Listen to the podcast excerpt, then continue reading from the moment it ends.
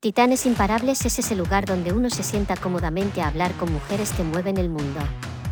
Conversamos sobre su historia personal, emprendimiento, negocios y desarrollo personal. Emprendedoras y directivas con una mente inquieta, dinámicas, personas a las que le atraen los valores, la innovación y buscan estar siempre a la cabeza.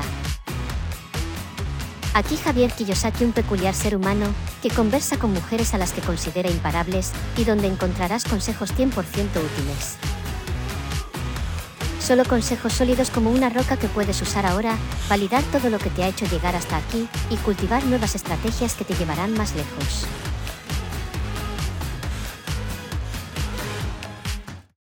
Bueno, un nuevo episodio de Titanes eh, Imparables. Hoy tenemos eh, con nosotros a un imparable. Em, ya veremos a ver, ella que nos cuenta ¿no? en este sentido. Ella es eh, Miriam González. Eh, Miriam González, eh, bueno, la verdad es que nada, he estado hablando con ella un poquito en el back y hace un montón de cosas. Luego nos explicarás, Miriam, ¿vale? Cómo, cómo te aclaras, ¿no? Y cómo te gestionas sobre todo el, el, tiempo. Eh, bueno, ella es abogada en Abogados Barberán González Navarro, vicepresidente también de Relaciones Estratégicas en UCare Health, mentora de liderazgo de servicio y como promotora de, Lidera eh, lo Nuevo. Miriam, bienvenida. Hola, ¿qué tal Javier? Muchísimas gracias. Es un placer, nada, poder compartir pues este, este ratito con, con vosotros. Fenomenal. Oye, em, Miriam, eh, copromotora de Lidera lo Nuevo. Cuéntanos, eh, ¿qué es esto de Lidera lo Nuevo? Bueno, pues Liderar lo Nuevo es un proyecto que surgió en, la pandemia, cuando estábamos todos encerrados, ¿no? Y, había que buscar soluciones, ¿no? Para, para ayudar a las personas, pues para gestionar pues esa situación de incertidumbre que estábamos viviendo, ¿no? Y muy complicada, ¿no? Y, y entonces, bueno, Mónica Lubuja, que es mi compañera, y yo pues eh, durante este periodo pues, eh, creamos una serie de talleres ¿no? que emitimos por Zoom, eh, nos hicimos a, a las call ¿no? desde ahí ¿no? y lo, utilizamos y mm, hicimos unos ocho talleres ¿no? en los cuales pues íbamos viendo pues en, base precisamente a las herramientas que nos da el liderazgo del servicio, cómo podíamos ir gestionando pues esas situaciones tan complicadas que estábamos viviendo. A partir de ahí, eh, luego empezamos con entrevistas a personas que lideran desde el servicio, para, para, visibilizar a esas personas y, también en ese momento era, bueno, que nos daban sus, sus herramientas, sus modos de gestionar pues esa situación complicada, pero que luego, a partir de ahí, pues hemos seguido haciendo esas entrevistas en, en otro lugar, ¿no? Ya en presencial, en el Silk, en el, es el lugar de, de Cipri Quintas, ¿no? El restaurante. Sí, lo conozco, lo conozco. Lidera con corazón, ¿no? Y aquí pasan cosas, ¿no? Pues aquí pasan cosas, lideramos lo nuevo allí, ¿no? Y bueno, de hecho hoy tenemos el tercer aniversario de Liderar lo Nuevo, que, que va a venir Ana Pedroche. Y, bueno, eh, intentamos eh, bueno, pues dar esa visibilidad pues, a esas personas que tienen su vida fundamentada en, esos valores esenciales, ¿no? Para poder sustentar el liderazgo y a partir de ahí, bueno, pues que tienen un propósito claro de, servicio a la sociedad y, aportar, ¿no? Y, bueno, eso es lo que es liderar lo nuevo. Bueno, bueno, bueno. Oye, has nombrado, eh, Miriam, eh, liderar, ¿no? El liderazgo de servicio. Em, para mí, yo creo que esta es la clave también, ¿no? Y tú, mejor que nadie lo sabes, eh, bueno, salen como muchos nombres, ¿no? Liderazgo transformacional, situacional, liderazgo coach. yo, evidentemente, no, no, no quiero poner un punto disonante y no quiero criticar, pero al final, es decir, la película va de servicio, siempre, ¿no? Eh, Miriam, ¿qué opinas?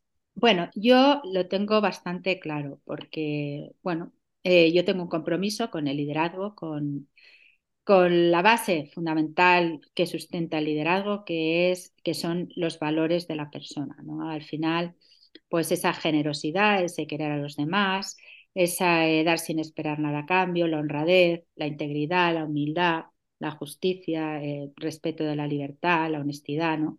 Pues todo eso, eh, cuando tú actúas coherentemente con eso, la gente confía en ti. Y, esa, y cuando tú eres coherente entre ese comportamiento y realmente lo que haces, pues genera autoridad, que es realmente esa capacidad de influir en los demás, en ese ejemplo que tú das. Y eso es realmente el liderazgo, ¿no? la, la base del liderazgo. Luego sí que efectivamente eh, tú tienes que buscar pues cuál es tu propósito ¿no? en la vida, ¿no? Para saber hacia dónde vas, para saber esa pieza del puzzle que tienes que completar, ¿no? Y dirigir tus acciones hasta ahí, ¿no? Y que, y que también, pues esas personas en las cuales influyes, esas personas eh, en las que estás dando tu ejemplo, ¿no? Que es verdad que es un, que, es muy, muy comprometido, ¿no? Al final, eh, bueno, pues ser un poco referente, pues siempre eh, supone, pues, bueno, un riesgo, ¿no? De, equivocación, ¿no? Pero bueno, eh, la gente, sabes que si te equivocas pides perdón y, y bueno, tiras para adelante, ¿no? Que al final ese es el compromiso, ¿no? Y yo creo que ahí es donde se sustenta realmente el liderazgo, ¿no? En ese comportamiento ejemplar, intentar que sea ejemplar, que todos cometemos errores, por supuesto, pero bueno, también está ese elemento grande, ¿no? De, de pedir perdón cuando te equivocas y también de agradecer a las personas que te ayudan y que te acompañan a llegar a ese propósito, ¿no? Que también tú acompañas a las demás personas a que consigan el suyo.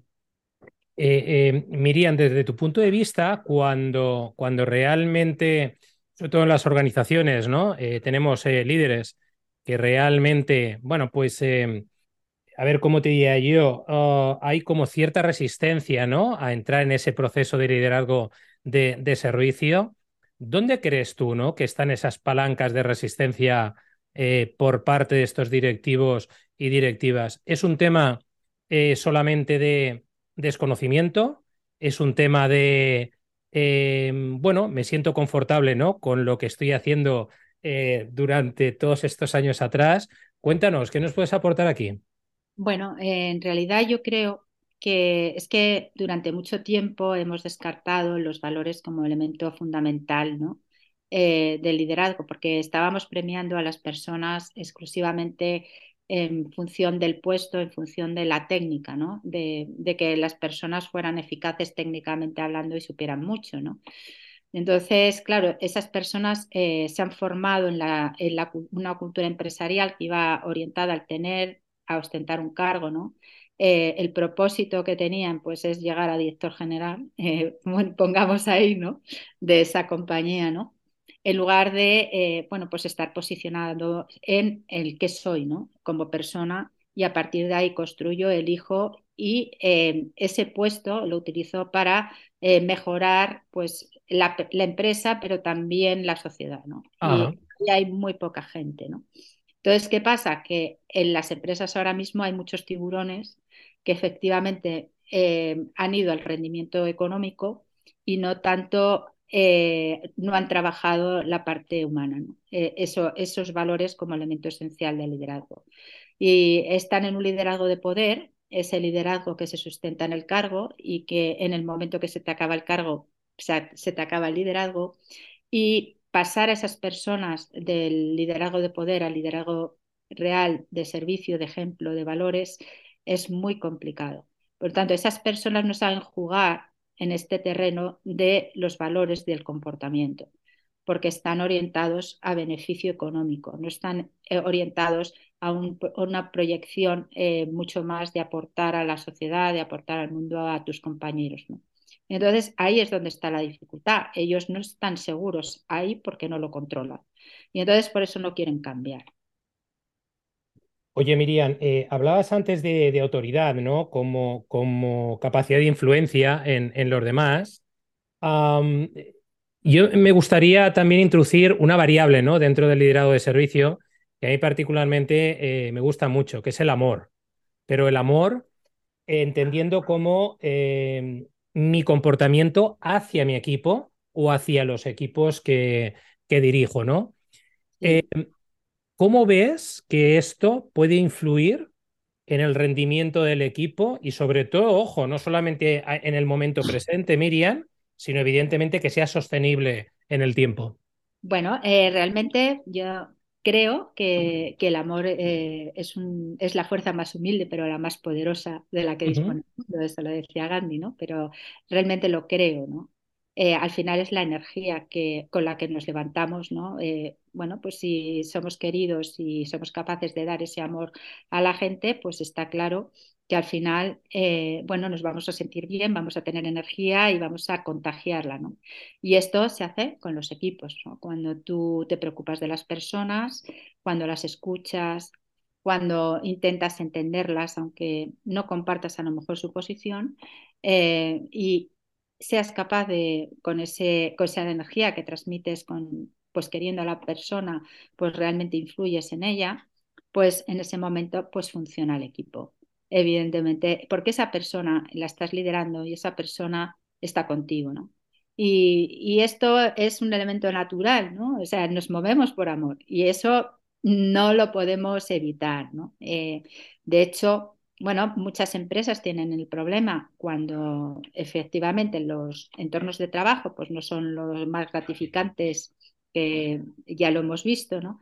el principal problema que tiene es que eh, en, en ese ámbito no hay amor, ni hay generosidad y hay muchos intereses. Y entonces, evidentemente, aunque te estén pagando lo que te están pagando, da igual, pero esa persona no la puedes mover. Y eso es el efecto famoso de la gran renuncia, ¿no? Que mucha gente no lo está viendo, pero el efecto de la gran renuncia es porque la gente ha llegado a un nivel que ya el dinero no le puede mover, porque está en una situación psicológica y, personal de falta precisamente de amor que no que, se ha parado, ¿no? Se ha parado la máquina y ya no la puedes mover. Y tiene que ser la propia persona la que, eh, dándole ese amor, realmente pues se recupere y vuelva a ser o buscando otro entorno diferente donde lo reciban. Esto que comentas, eh, eh, Miriam, es muy interesante porque además, de alguna manera, eh, a través de la gran renuncia, todas las personas que entran o que están entrando en esa dinámica les obliga a reinventarse, ¿no? Es decir, ¿qué, podrías comentarnos? Porque es verdad que aquí, bueno, esto es otro melón, porque hay personas que sí que entran en la dinámica de decir, oye, voy para adelante, pero evidentemente hay otras personas donde hay eh, una resistencia al cambio y un miedo, ¿vale? Que puede llegar a paralizarlos, ¿no? ¿Qué, consejo, ¿no? ¿Qué recomendación eh, darías tú desde ahí y con tu, y con tu experiencia, ¿no? En estos últimos años. Bueno, yo realmente creo que, que bueno, eh, la reinvención, yo me he reinventado, vamos, me he reinventado. Yo soy abogada, pero al final vas buscando tu lugar, tu vocación, lo que tienes que aportar y por lo tanto, pues pues vas evolucionando, ¿no? Y yendo al sitio que realmente pues te llena, ¿no? Y esto es un poco lo que pasa. También es cierto que durante mucho tiempo pues hemos elegido profesiones también en base a las salidas profesionales que tenían, ¿no? Y al dinero que ganaban, ¿no? Y claro, pero eso tiene su límite. Si tú tienes una vocación real eh, que todo el mundo tiene, al final lo que pasa es que hay que encontrarla y pararse a, ver cómo puedo, eh, bueno, eh, ganar dinero con esa vocación, en realmente lo, que se trata, ¿no? Que cuando entras en esa dinámica de cuando estás en un momento malo, es cuando profundizas en ti y ves exactamente qué es lo que te gusta, qué es lo que te motiva, cuáles son tus talentos. Entonces es cuando realmente tú te puedes dar cuenta de cuál es tu verdadera vocación. Y esa vocación es lo que tira de ti. Pero hay que pararse, ¿no? Hay que pararse en ver, en primer lugar, eh, bueno, yo soy mentora en liderazgo, ¿no? Y yo creo que una de las claves para reinventarse es precisamente liderar tu vida, ¿no? Y liderar tu vida significa, pues, e, evidentemente, poner sobre, la, sobre el tapete cuáles son tus valores esenciales, qué valores quieres eh, en tu vida, ¿no? Eh, y eh, bueno, pues tomar decisiones con arreglo a eso, ¿no? Y, construir esa reinvención desde ahí, ¿no? Y yendo y buscando ese propósito de vida que todo el mundo tenemos, pero que, bueno, que a lo mejor es fácil encontrar, pero que no somos capaces solos de, buscarlo, ¿no? Que muchas veces no es nada difícil, ¿no? Eh, puede ser un, propósito de vida, puede ser simplemente yo quiero querer a las personas, ¿no? Y yo me levanto por la mañana y digo, mira, a ver, y voy cumpliendo a propósito todo el día. Eso lo puedo hacer y ese puede ser un propósito muy claro que, que podemos conseguirlo todos, ¿no? Y además que nos genera energía, ¿no? Pero bueno, podemos buscar, yo quiero aportar al medio ambiente, pues también, ¿no? O sea, todas las acciones que yo realizo, pues al final estoy ahí, ¿no? Entonces, la reinvención realmente tiene que ir orientada ahí, ¿no? Tanto a esos valores que tú tienes y que quieres poner en valor y luego eh, ir al propósito ¿no? de vida que, tú quieres cumplir, ¿no? Y levantarte por la mañana e ir ahí, ¿no? Eh, si tú estableces un propósito exclusivamente en un puesto o, o, ganar dinero, si no te va a llenar nunca y te estás reinventando muy mal. Porque al final, si estás quemado, que es lo que ha pasado, no, realmente por mucho dinero que te paguen y por mucho, y, por mucho que, consigas en el ámbito profesional, nunca vas a estar, eh, no vas a estar lleno. Eh, Miriam, eh, comentabas antes también, dentro de, bueno, cuando has hablado de autoridad, hay un elemento que tiene que ver también con el liderazgo de servicio, que tú lo conoces muy bien, que es la propia voluntad, ¿no? las intenciones más las acciones ¿vale? Eh, eh, juegan, ¿no? En positivo hacia, hacia la voluntad. ¿Cómo crees que se puede potenciar la voluntad para eh, tener un liderazgo de servicio de cara a los demás, ¿no? Bueno, lo que está claro es que para ser un líder tienes que tener un compromiso muy claro, ¿no? Con lo que, lo que eres, ¿no? con esos valores, ¿no? Y eso implica mucha voluntad, ¿no? Porque al final tienes que buscar la excelencia, ¿no? Eh, tanto en esos valores como en lo que vayas a hacer. Es decir, tienes que trabajar todos los días por ser un poquito mejor. Tienes que trabajar habilidades, eh, tienes que trabajar comunicación, tienes que trabajar creatividad, innovación, tienes que estar abierta al cambio, tienes que estar en constante proceso de aprendizaje, tienes que, en teoría, hacer deporte, que eso es lo que peor llevo yo, que se ve fatal, ¿no? Pero lo de eso de comer bien también, ¿no? Eh, hay que cuidarse, eh, bueno, eh, también nutrir los lazos familiares, ¿no? Porque es muy importante que tu entorno familiar, bueno, pues sea sólido, ¿no? Para, para, para tener ahí un apoyo importante, ¿no? Y también, o sea, el que es líder tiene que liderar dentro y fuera, no vale que lidere solo en una parte, ¿no? Entonces, eh, bueno, pues para eso hace falta tener voluntad de querer hacerlo, ¿no? Y luego, bueno, eh, para, para, conseguir un propósito, pues tienes que ser proactivo y tienes que saber esperar, tener paciencia y, establecer todas las acciones eh, que te vayan a dirigir ahí. Por lo tanto, tienes que tener una voluntad clara de conseguir eso, porque el que no quiere, pues no quiere. O sea, una de las cosas más importantes, por ejemplo, ahora mismo con las gestiones de, con la gestión de cambio, con las personas, eh, claro, yo quiero implementar en la inteligencia artificial, eh, eh, pero para eso necesito que las personas a las cuales les voy a exigir eso, que quiero implementar en la empresa, eso, quieran, porque si no quieren, no las vas a mover. Entonces, ahí es donde está eh, eh, la clave de la voluntad. O sea, ahora mismo está más en juego que nunca la voluntad de las personas para conseguir lo que queremos. Porque hasta ahora, pues bueno, valían con un cursito de una cosa, de otra, mucha técnica, todo técnico, ¿no? Eh, porque era algo lineal, ¿no? La formación era, bueno, pues tú ibas mejorando, sabías idiomas, empezabas con cursos de comunicación, de tal, pero eran cosas técnicas, pero lo que necesitamos ahora es una actitud por parte de la persona de aprendizaje continuo y por otra parte, evidentemente, que la persona quiera comprometerse con el proyecto y con el cambio. Y si no, no lo vas a conseguir. De ahí, Miriam, que cuando, eh, como bien has comentado tú como mentora ¿no? de liderazgo, Em, a veces, eh, eh, bueno, yo también, ¿no? También eh, soy mentor, ¿no? De, emprendedoras y de emprendedores, entre otras cosas. Cada vez hay una mayor resistencia al cambio en este sentido, con lo cual, o quieres o no quieres, ¿no? Ya puedes ah, hacer todo lo posible en esas mentorizaciones, en esos entrenamientos, porque aquí, como bien has dicho tú, la voluntad es una de las claves, ¿no? En este, en este sentido, para generar cambio, ¿no? Para generar esa transformación, ¿no? A la que hacías mención. Claro, evidentemente la persona tiene que querer. Si tú no quieres, no vas a, porque al final la persona es la que tiene que ser proactiva con ese cambio. O sea, tú le puedes dar consejos, le puedes decir lo que le viene mejor, le puedes dar un contacto, pero si esa persona luego no activa, por ejemplo, el contacto, no va a servir para nada que se lo des. Ni que si esa persona no, no, no es proactiva estableciendo el proyecto de vida que quiere, pues al final pues no va a establecer las acciones que necesita para que eso se lleve a cabo y por lo tanto pues va, va, a dar igual lo que tú le digas, ¿no?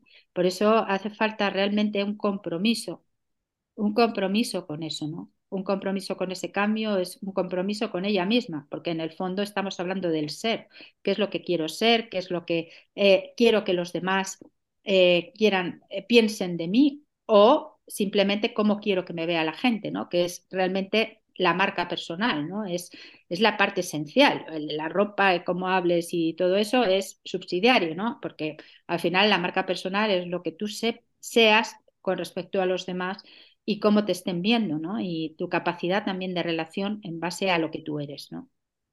Esto, esto que acabas de, apuntar, Miriam, es muy interesante porque a veces la marca personal eh, parece que eh, tengas que estar, em, corrígeme, ¿vale? Como en un parámetro de máxima especialización, pero una marca personal eh, puede aglutinar diferentes ámbitos. Tú misma, ¿no? Es decir, es un claro ejemplo de que tu marca personal puede trabajar, ¿sabes?, en distintas líneas siendo Miriam González, ¿no?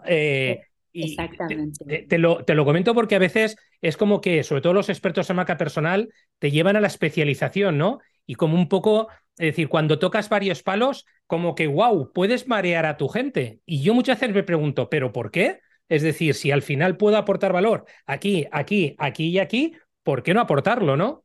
Vamos, yo te voy a decir eh, mi realidad, ¿no? Sí.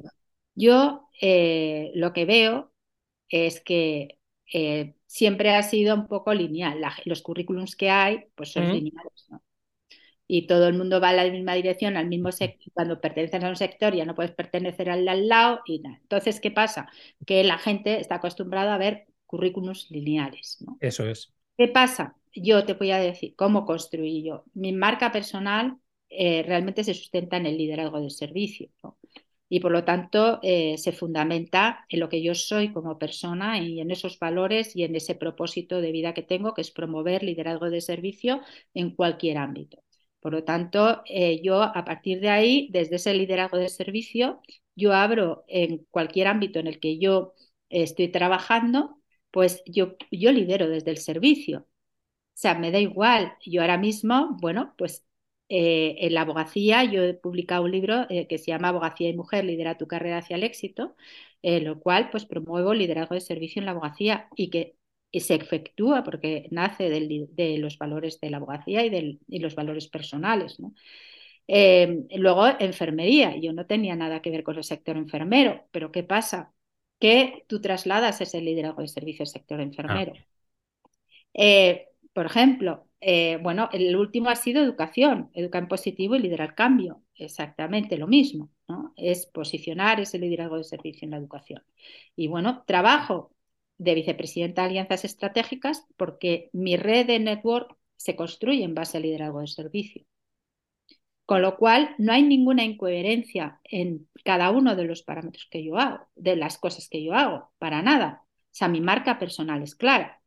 Lo que pasa es que no estamos acostumbrados a ver una persona que tiene todos esos ese abanico ¿no? de posibilidades, porque a mí me da igual, ahora voy a ir a otro, ¿no? a, otro ámbito diferente, ¿no? Cuando, que no te lo puedo decir todavía, pero nada, seguro que te daré la premisa en cuanto lo vaya a Fenomenal. Pero que es así, ¿no? O sea, la gente no está acostumbrada a ver eso. Y realmente eso yo creo que es el futuro, ¿no? es el futuro porque estamos en un momento de cambios absolutos, ¿no? Y lo que tienes que tener muy claro es lo que tú eres, ¿no? Y hacia dónde vas.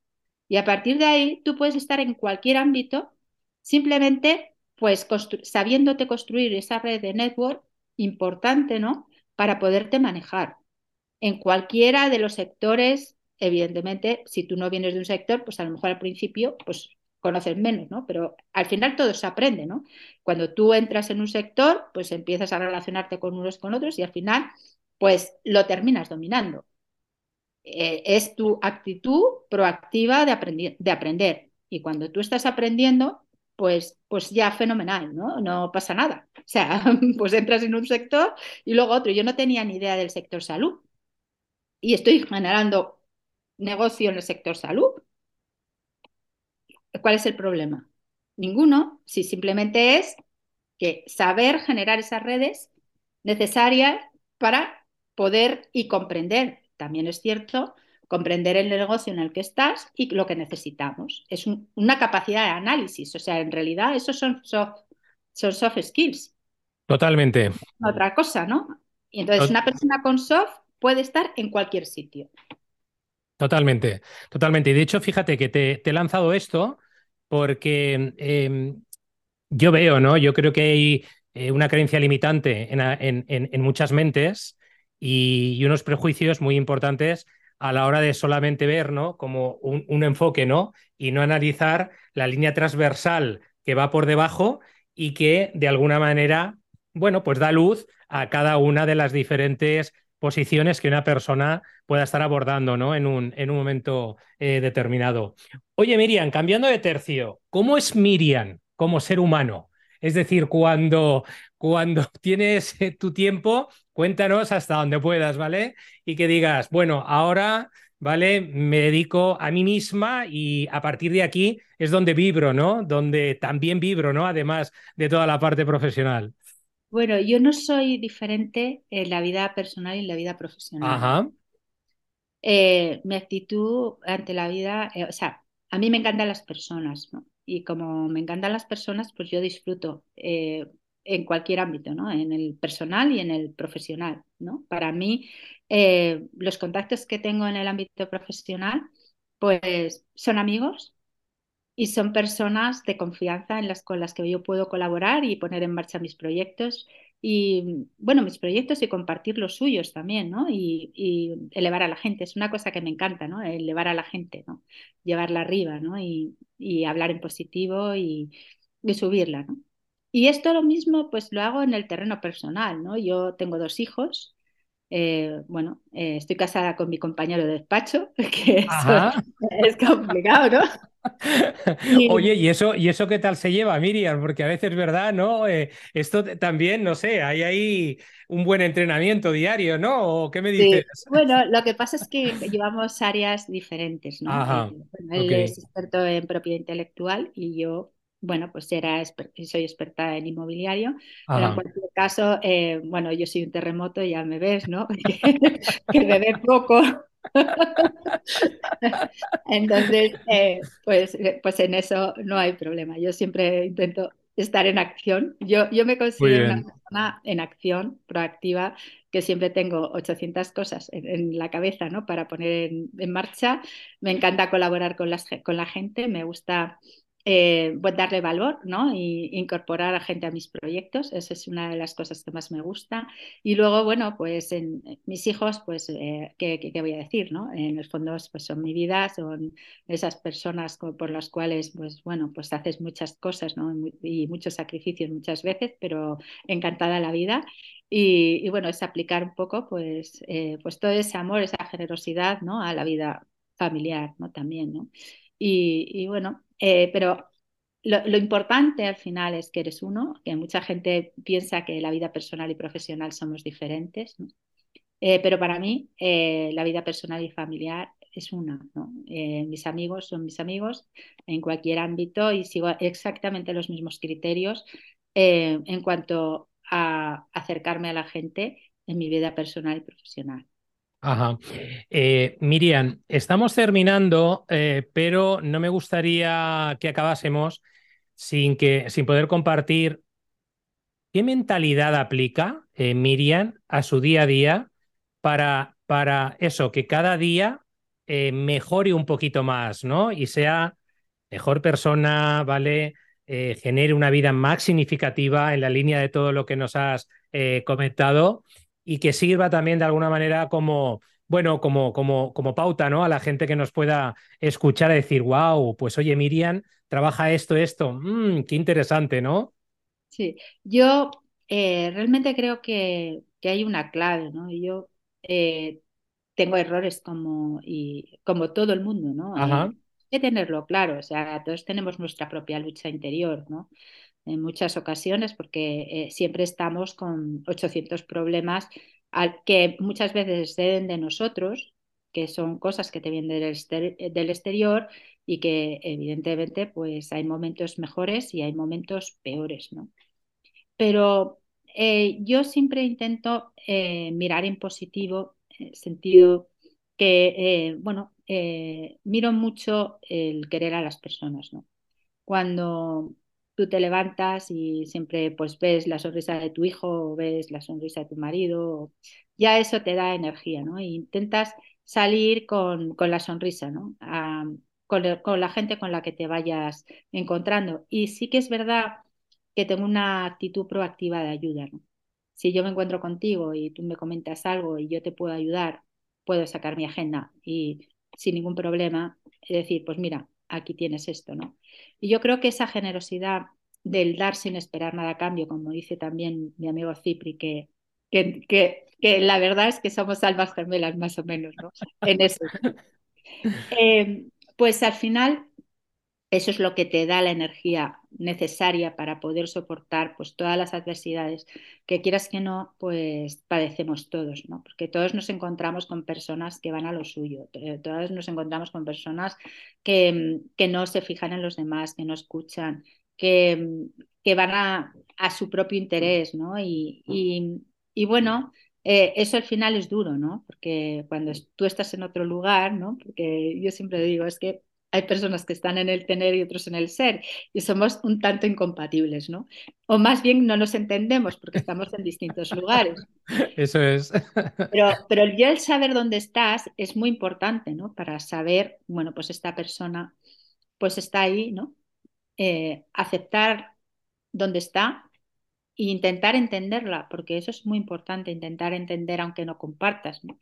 Porque a lo mejor la puedes ayudar a, a bajar un poquito a, lo que es realmente, ¿no? Y a lo que está pasando, ¿no? Porque muchas veces las personas cuando no se portan bien, eh, evidentemente, pues viene eh, la cosa viene de otro lugar, ¿no? A lo mejor un daño que, que tiene en ese momento. Y si nos paramos a escuchar, pues a lo mejor la podemos entender un poco mejor y, y, disminuir el problema. Yo creo que es eso, ¿no? Un poco mi mentalidad es de, de, de ayuda, de proactividad en eso y de hacer grande a las personas. Eh, yo intento mirar siempre en positivo, ¿no? aquello positivo, aquello ah, bueno que veo a la persona, se lo, se lo digo e intento elevar. Fenomenal, Miriam. Pues, em, pues hemos terminado. Yo quiero agradecerte de verdad que, que, hayas estado aquí conmigo, ¿vale? Con nosotros, con las personas que nos vayan eh, a oír. Em, pues eh, ha sido un verdadero placer de verdad escucharte. Eh, yo creo que eh, hemos hablado de cosas, pero necesitaríamos eh, muchos más espacios para profundizar más en lo que hemos hablado, porque, bueno, yo creo que ahora estamos en un momento de cambio muy interesante, todos a, nivel, a nivel mundial, y el hecho de que, bueno, pues haya personas que, como tú, ¿no? pues empujáis, ¿no? En, en una dirección que yo, yo siempre hablo de, positividad, de optimismo y de elevar ¿no? las conciencias de, las personas, pues la verdad es muy gratificante, ¿no? Porque te das cuenta de que, de que somos unos cuantos tirando del carro y que, bueno, pues eh, eso al final todo tendrá, todo tendrá sus, eh, sus frutos. No sé si quieres eh, despedirte lanzando alguna recomendación, algún tip, Miriam, que te apetezca. Bueno, pues yo realmente lo que diría es que hay que animar a la gente a ser proactivo en querer a las personas, porque todo el mundo eh, necesita que le quieran y ese es caballo ganador. Entonces, yo animo a eso, ¿no? Porque la forma al final de cambiar el mundo es así, ¿no? Eh, y bueno, también hay que aprender, ¿no? hacerlo, ¿no? Pero, pero, pero yo creo que es la clave, ¿no? Del cambio. Fenomenal, Miriam. Pues eh, de verdad, eh, gracias por haber parado, por, por estar aquí eh, conmigo, con nosotros. Un verdadero placer. seguiremos conversando, seguro. esta es tu casa, que lo sepas. y bueno, si no es por aquí de nuevo, pues seguro que nos encontraremos en algún momento y seguiremos conversando. Cuídate mucho. Yo personalmente te deseo de verdad eh, que sigas siendo una imparable como eres, claramente eres una imparable. Y, bueno, te deseo también que tengas muchos éxitos personales y profesionales, ¿no? Eh, y que sigas empujando como, como lo estás haciendo. Cuídate mucho, un abrazo. Muchísimas gracias, Javier. Igualmente, y nada, compartiremos proyectos seguro. Estoy convencido. Cuídate. Chao. Hasta ahora. Estoy muy agradecido a nuestra invitada de hoy por compartir su historia personal y las experiencias que le han llevado hasta aquí y que estoy convencido de que le llevarán todavía más lejos. Si te ha gustado el episodio, compártelo. Sigue nuestro podcast y suscríbete en Spotify y iTunes. Cualifícanos con la elección de cinco estrellas para que más gente nos encuentre.